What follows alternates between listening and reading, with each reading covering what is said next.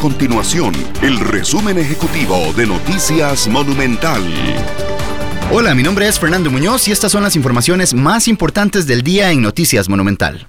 La Asociación Bancaria Costarricense alertó con respecto al impuesto a las transacciones bancarias, que forma parte de la propuesta de negociación que plantea Costa Rica ante el Fondo Monetario Internacional para acceder a un crédito ampliado por 1.750 millones de dólares. Este impuesto será de un 0,3%, es decir, 3.000 colones por cada millón de colones.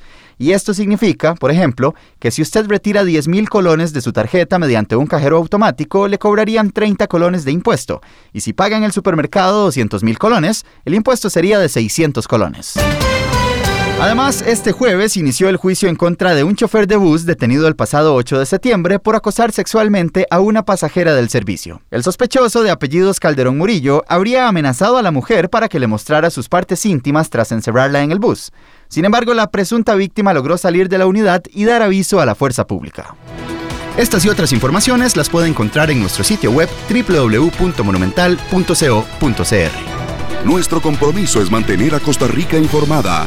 Esto fue el resumen ejecutivo de Noticias Monumental.